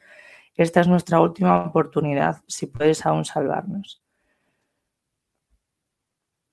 Esta es la situación y todavía hay gente que tiene la, desfachatez de, decirnos que es una mm, opinión no políticamente correcta el amparar mm, a una población civil que no mm, tiene culpa de absolutamente nada. Mira, yo eh, sí añadiré tres cosas. Creo que son tres. La primera, hace poco se hizo viral un vídeo en el que The Wild Project, Jordi Wild, entrevistaba a Arturo Pérez Reverte. En una entrevista muy extensa, de hora y pico, si no me equivoco. Y se hace viral un fragmento en el que hablan de Israel-Palestina. Y el momento concreto en el que se hace viral, eh, Arturo Pérez Reverte lo que dice es que es que quien te diga que quiénes son los buenos y quiénes son los malos en la guerra guerra. Israel-Palestina eh, está muy equivocado porque yo soy una persona de muchos conflictos personales internos tal y cual y, y una persona leída me considero tal y yo no tengo claro quiénes son buenos quiénes son malos solo considero que todos son los hijos de puta. No palestinos eh palestinos no jamás jamás Israel mira yo solo tengo una cosa que decir a Arturo Pérez Reverte y a todas las personas que utilicen este argumento de no hay buenos ni malos. El no posicionarte, como justamente leemos en la carta, el no posicionarte, lo que está haciendo es que inevitablemente te posiciones en favor del opresor. Esto es así. Es crudo, es parece injusto, parece me estás llamando tirano, cómplice tal. Pues sí, porque inevitablemente esto que seas, esto, esto es una cosa. Eh, aquí, por desgracia, no es una cosa de grises. Aquí no hay grises, aquí hay blanco o negro o te posicionas en un lado, te posicionas, te posicionas en otro, y no quiere decir que te posiciones del lado de jamás. Volvemos a decir lo que hemos dicho antes. Entonces, con esto claro, verbalizar en alto que esto es una masacre y un genocidio, y que sí que hay unos malos claramente definidos, no quiere decir nada. Quiere decir que hay que hablar las cosas por su nombre y denunciarlas. Y cuanto más gente lo denuncie, mejor. Eso es lo primero. Lo segundo es que hay un montón de personas, de periodistas, que no solo les han echado o no les permiten el paso a Gaza para que puedan documentar lo que está pasando, que eso también es un derecho internacional, sino que hay un montón de periodistas de allí que están siendo asesinados o que están viendo que su familia está siendo asesinada, que mueren en sus brazos, hijos, sobrinos, abuelas, madres, nietos, eh, de todo, y siguen cubriendo las noticias para que la gente pueda saber lo que está pasando sin internet, sin agua, sin comida, sin familia. Y lo siguen cubriendo para que pues, nosotros sepamos e intentemos empatizar con ellos, una mínima parte de lo que la gente empatiza con Israel. ¿Vale? Y por último, tercero, eh, es un tema que, que, es crudo que te cagas. Nosotros normalmente no nos, no nos paramos a hablar tanto de ese tipo de cosas, no, de hecho, lo comentaré como anécdota. Nosotros cuando empezamos la primera temporada, creo que alguna vez, no sé si lo he comentado en antena, pero mm. teníamos la, la decisión editorial, la línea editorial, de no hablar de política, de no hablar de tal, de no posicionarnos, que lo que veníamos era pasárnoslo bien, a charlar un rato entre amigos y demás. Pero cuando me gusta mucho una frase, voy a buscar de quién es. Por favor, Rufus, búscamela si puedes, o Jorge, búscamela también. Es que Jorge se le oye poco si no se diría él. O si ya sabes, dímela. Es de un, es de un, es un libertador, me parece que es chileno, es de, es de Sudamérica. Cuando la tiranía es ley, la revolución es orden.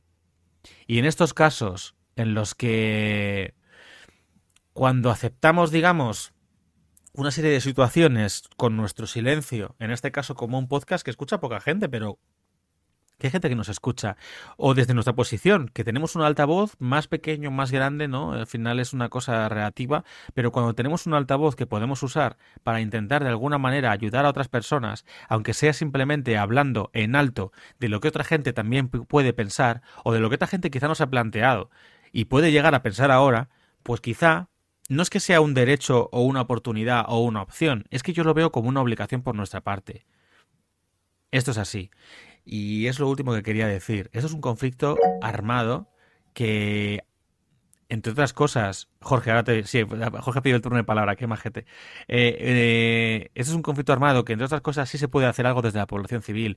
Eh, los estibadores de Barcelona porque no sé si sabéis que en, España desde hace muchísimos años es uno de los principales exportadores de armas, de misiles y de bombas, también de minas, de minas antipersonas a nivel mundial. Pues Barcelona, los estibadores de Barcelona se han negado, del puerto de Barcelona se han negado a dejar salir a barcos que exporten armas a Israel y Palestina. Pues pequeñas cosas como esa que no tienen que ver con nuestros gobiernos, que tienen que ver con la población civil, con empresas privadas, etcétera, son cosas que pueden marcar la diferencia, como hablar en un podcast que no escucha nadie, como cuatro gatos, de algo tan importante como esto. Si este programa, si esta, esta opinión, esta conversación que hemos tenido ha servido para algo, para que alguien realmente diga, quizá no es lo que yo me estaba planteando, quizá hay algo más, y quizá no es tan sencillo el clasificar ciertas cosas, y sin embargo, si es mucho más sencillo clasificar otras, si eso ha servido para esto, por lo menos para que alguien le haga un clic en la cabeza a una sola persona, habrá merecido la pena este programa. Jorge. Mm, yo decir dos cosas. Eh, la frase la dijo eh, Pedro, Pedro Albizu Campos, que fue eh, un político y líder independentista puertorriqueño. Y luego, ¿puedo decir una frase de una especie de, digamos, como meme que vi el otro día? Era de, meme porque era una imagen con un texto. Eh, era, vale, eh, había, era un dibujo y salían dos niños, eh, era de noche y ponía Palestina. Y decía uno, aparece una luz en el cielo y le dice uno al otro, pide un deseo. Y el otro decía, que sea una estrella fugaz.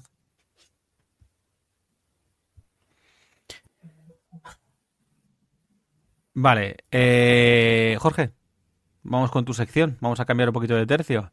Quizá no hablemos de cosas tan turbias y tristes, pero no vamos a alegrarnos mucho hoy. Bueno, algo es algo, por lo menos, a ver si doy algo de, color y de dibujo. Pues venga, adelante vídeo. ¿Alguna vez habéis asistido a algún festival de cómic? ¿Os gustaría hacerlo? ¿Queréis saber exactamente cuáles y cuáles son los más importantes? Quédate que te lo cuento. Las ferias de cómic o festivales o convenciones de cómic suelen ser aquellas reuniones entre fans, eh, editoriales, editores, creadores de eh, los propios cómics, como pueden ser guionistas, dibujantes y tal, y un poco mostrar ese amor que tienen por el medio, ya sea en el pasado o tratando los temas de la actualidad. Uno de los temas más candentes, por ejemplo, suelen ser actualmente el tema de las inteligencias artificiales o el tema de eh, los propios webcomics. Actualmente la convención más famosa del mundo es la San Diego Comic Con, que se encuentra en San Diego, California Estados Unidos. Esta convención es mundialmente famosa por varios motivos. El primero de ellos en el mundo del cómic es eh, los propios premios Eisner. Son los premios y galardones más importantes del mundo. Se suelen dar el mes de julio, que es donde se suele realizar la convención. Están eh, formados por eh, una serie de participantes del propio medio, ya sean nacionales e internacionales, y en el que este mismo año hemos tenido a tres ganadores del premio Eisner. El primero, Bruno Redondo, como mejor portadista en la serie regular Nightwing el otro es el dúo formado por Juan Díaz Canales y Juanjo Guarnido por su cómic Black Sat, en este caso ha sido por eh, mejor edición americana de contenido internacional. También hemos tenido un galardonado como es Álvaro Martínez Bueno por su cómic The Nice House on the Lake. Otra de las cosas por las que se ha hecho muy famosa la San Diego Comic Con ha sido por mostrar algunos trailers y avances del mundo del cómic. Otras de las causas por las que es muy famosa es por su dificultad para poder encontrar una entrada. Esto fue parodiado en la propia serie de Big Bang Theory y no es la única convención en la que es difícil llegar a entrar. La otra es la New York Comic Con, también en Estados Unidos, la cual tiene prácticamente todo lo mismo que la San Diego Comic Con, excepto ya conocidos premios Eisner, de los que os he hablado anteriormente. Y ahora viajemos a Sudamérica y Centroamérica para hablar de la Comic Con de Argentina y para hablar de la Mole de México. Ambas son mm, posiblemente las dos más reconocidas de su país, posiblemente de toda la parte hispana de Sudamérica. Todas estas convenciones tienen una gran importancia para estos dos mercados, ya que de ahí han salido grandes autores para el propio medio del cómic, en especial para Argentina, donde esa fama que tienen por el blanco y el negro fue tan importante en su época que el propio Frank Miller cogió autores de gran renombre en el propio país para influenciarse y sacar su serie Sin City. Y ahora quiero dar el salto a Europa y quiero empezar a hablaros de la Luca Comics and Games. Es un macro festival en el que os podéis encontrar tanto a gente del mundo del cómic como a gente del mundo del rol, ya que en este festival se suelen eh, juntar y suele haber una gran compenetración entre todos ellos. Y ahora saltamos a España, donde quiero hablaros de dos en particular. La primera, la Jornada Internacional del Cómic de Avilés, una de las más importantes que se realiza en, en Asturias y que tiene la gran importancia ya que viene gente tanto de eh, forma internacional de Europa o de Estados Unidos como de la propia España. Y aquí suele haber unas charlas muy interesantes sobre eh, el mundo del cómic, sobre el paso al que va y de dónde venimos. Entonces, cualquier persona que sea amante de los cómics aquí en España es una de las festivales que tiene que ir sí o sí. Y la otra de la que os quería hablar es de el Salón del Cómic de Barcelona, que se celebra normalmente por abril y suele ser el gran eh, reunión del mundo del cómic aquí en España, donde suelen haber a grandes autores, tanto eh, españoles como internacionales, ya sea de Europa o de Estados Unidos. Suele ser una convención que aglutina muchísima gente eh, y suele haber muchísimo contenido en todos los ámbitos. Suele haber tema de cómic, pero también hay cosas de merchandising e incluso de cosplays en los que suele haber concursos y demás. Y también os quería hablar, y por último, del Festival de Angoulême, posiblemente el salón del cómic más importante de toda Europa, ya que engloba toda la parte del formato europeo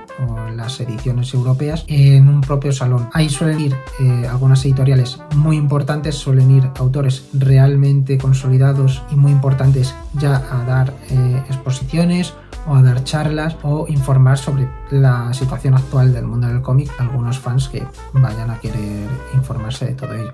Y si sois de Madrid, tenéis la gran noticia de que eh, este fin de semana, del viernes 10 de noviembre al domingo 12 de noviembre, podéis asistir a las jornadas de Profesionales 2. Estas jornadas eh, se tratan de en las tiendas de, especializadas de cómic del centro de Madrid, cerca de la calle Luna, los propios profesionales del cómic van a asistir a dar unas charlas, a hablar con los fans para tratar de alimentar eh, el entusiasmo por el mundo del cómic. La entrada es totalmente gratuita, solamente tenéis que meteros en su canal de YouTube, streaming de dibujantes en el vídeo de Profesionales 2 para encontrar toda la información o podéis hacerlo a través de su canal de Instagram eh, Profesionales Comic, el cual os dejaré aquí escrito o en una imagen o algo. Y podéis asistir de forma gratuita. ¿Y vosotros habéis asistido a alguna de estas convenciones? ¿Os interesaría ir a alguna?